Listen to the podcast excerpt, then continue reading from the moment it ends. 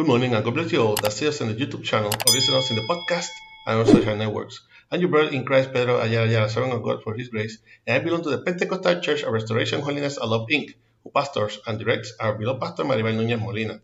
Our church is located at Calle Flamboyant 194, Pueblo Indio, in Canóvanas, Puerto Rico, and this is the ministry that bears by name from the school to heaven, de la escuela al cielo. We'll be using the Holy Bible app that you can get free of charge on both the Android platform and the App Store. The verse of today is in Matthew 1:21. Matthew 1:21. This is the International Standard Version and reads like this: The powerful word of God is read in the name of the Father, the Son, and the Holy Spirit. Amen. She will give birth to a son, and you are the name are to name him Jesus, because he is the one who will save his people from their sins. Again, she will give birth to a son, and you are to name him Jesus, because he is the one who will save his people from their sins. Please God continue blessing your already blessed word. Birth of Jesus Christ. In this, one of the books called the Gospels,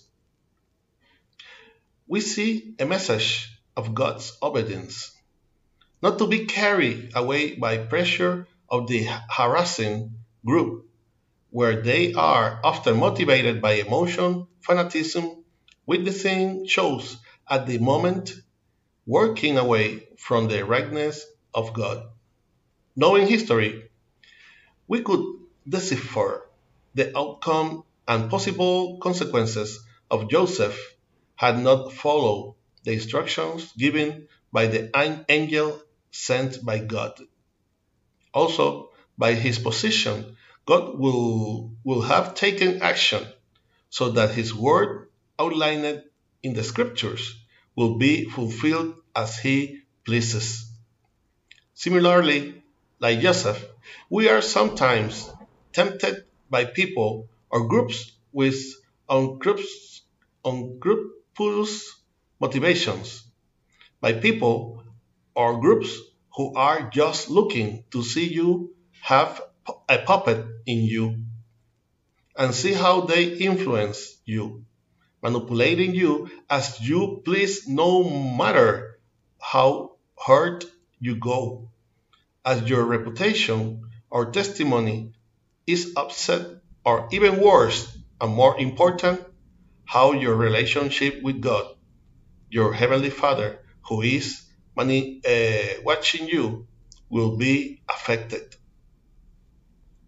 God gave us free will, and that freedom holds a fully responsible for our actions.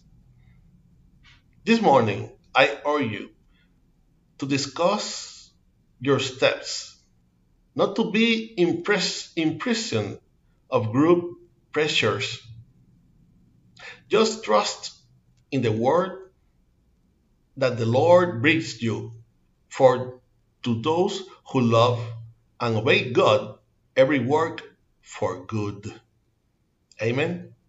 I hope that this short exhortation will serve as a reflection and strength to your life in this morning that the Lord has made. For present to our email, ministerio de la escuela at gmail.com. You can also get us on YouTube and listen us in the podcast Facebook. Remember to like and share us to support this ministry. If you have not already subscribed to this channel where from Monday to Friday, we will give what we have received by grace. Be your brother in Christ, Pedro Ayala Ayala, servant of God for His grace, and we will see each other in the next year if Christ has not come to seek us as a church yet. Hoping that our Creator, our pray and prayers to a Creator comes from the school to heaven. Fuera, Marcelo. God bless you.